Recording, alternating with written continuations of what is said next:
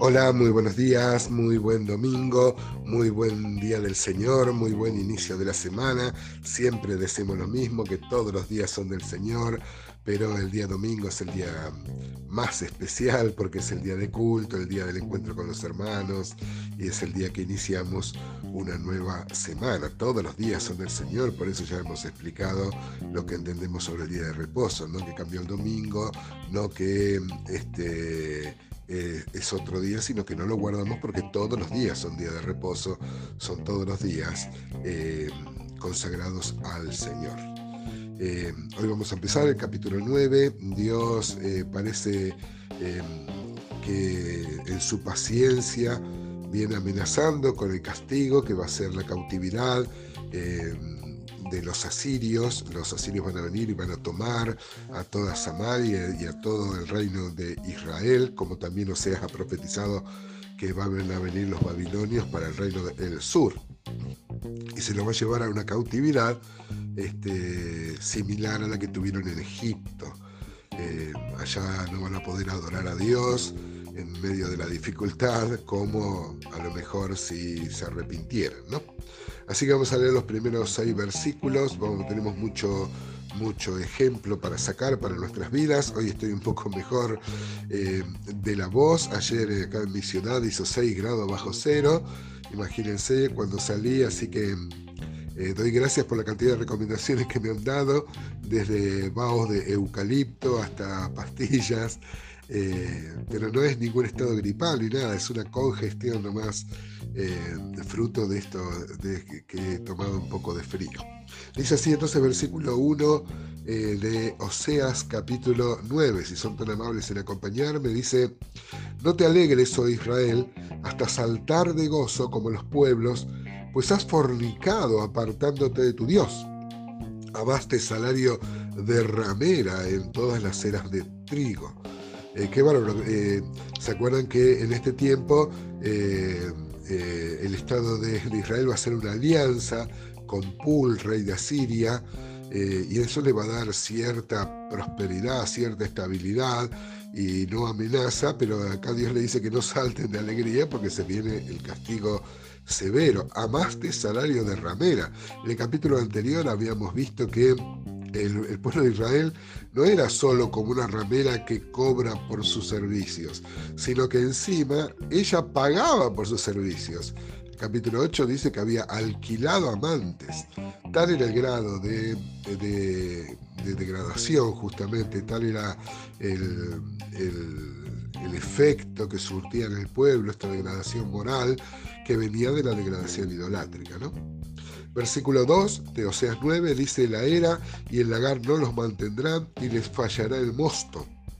No quedarán en la tierra de Jehová, sino que volverá Efraín a Egipto y a Asiria, donde comerán vianda inmunda. Eh, no harán libaciones a Jehová, ni sus sacrificios les serán gratos, como pan de enlutados les serán eh, a ellos, todos los que coman de él serán inmundos, será pues el pan de ellos para sí mismo. Ese pan no entrará en la casa de Jehová. ¿Qué haréis en el día de la solemnidad, en el día de la fiesta de Jehová? Porque aquí se fueron ellos a causa de la destrucción, Egipto los recogerá, Memphis los enterrará, la ortiga conquistará lo deseable de su plata y espino, y crecerá en sus moradas. Uy, qué cantidad de pasajes Dios está derramando, su justa ira. Eh, a veces, como lo viene repitiendo tantas veces, parecería perder la, la contundencia. Yo me imagino al profeta mostrando, mostrando, insistiendo, Dios reteniendo su ira por su amor, ¿no? Eh, y el pueblo cantando, saltando. La palabra hebrea tiene que ver con saltar de gozo, ahí en el versículo 1, con estar exultante. Dios lo reprende duramente, ¿no? Ahora, dice que volverán a Egipto. Eh, más probablemente se debe referir a la cautividad que tuvieron en Egipto, más que volver eh, o ser apresados por Egipto literalmente, digamos, ¿no? Este, en, el capítulo 11, acá mismo de, Oseas, dice, no tornará a Egipto. Aunque, bueno, en el capítulo 11 se va a aplicar también a Jesús de que, eh, que de Egipto saqué a mi hijo, ¿no? Pero eso habla de la salida allá en el Éxodo. Por ejemplo, Deuteronomio 28, 68, en las bendiciones y maldiciones por, por, obedecer y no obedecer, dentro de las de no obedecer, dice, y Jehová hará volver a Egipto en naves por el camino del cual ha dicho, nunca más volverás, y allí seréis vendidos a vuestros enemigos por esclavos y por esclavas, y no habrá quien os compre. Esto evidentemente se debe referir a una, a una esclavitud este, el, sentido de la esclavitud a la que refiere Egipto, ¿no? Eh, porque ellos van a ser esclavos.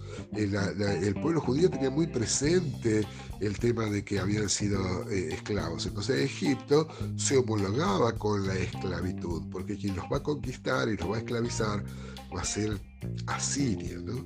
Y ahí dice que van, a, que van a comer pan inmundo. El pan era inmundo si se ofrecía por los muertos, si era un pan, este, o como en medio de la pobreza, eh, por ejemplo, Ezequiel habla de que eh, eh, en la cautividad ellos iban a cocer pan, pero usando de combustible excremento. Esto para Dios era algo inmundo que el pueblo de Israel coma eso, pero fíjense que no van a tener ni leña, ni combustible, ni nada, y van a usar excremento. Ezequiel 4.12 dice, y comerás pan de cebada cocido debajo de la ceniza, y lo cocerás a vista de ellos al fuego de excremento humano. Y dijo Jehová, así comerán los hijos de Israel su pan inmundo entre las naciones a donde los arrojaré yo. Eso dice Ezequiel sobre el reino del sur, pero es aplicable el tema del pan, de, inmundo. ¿no?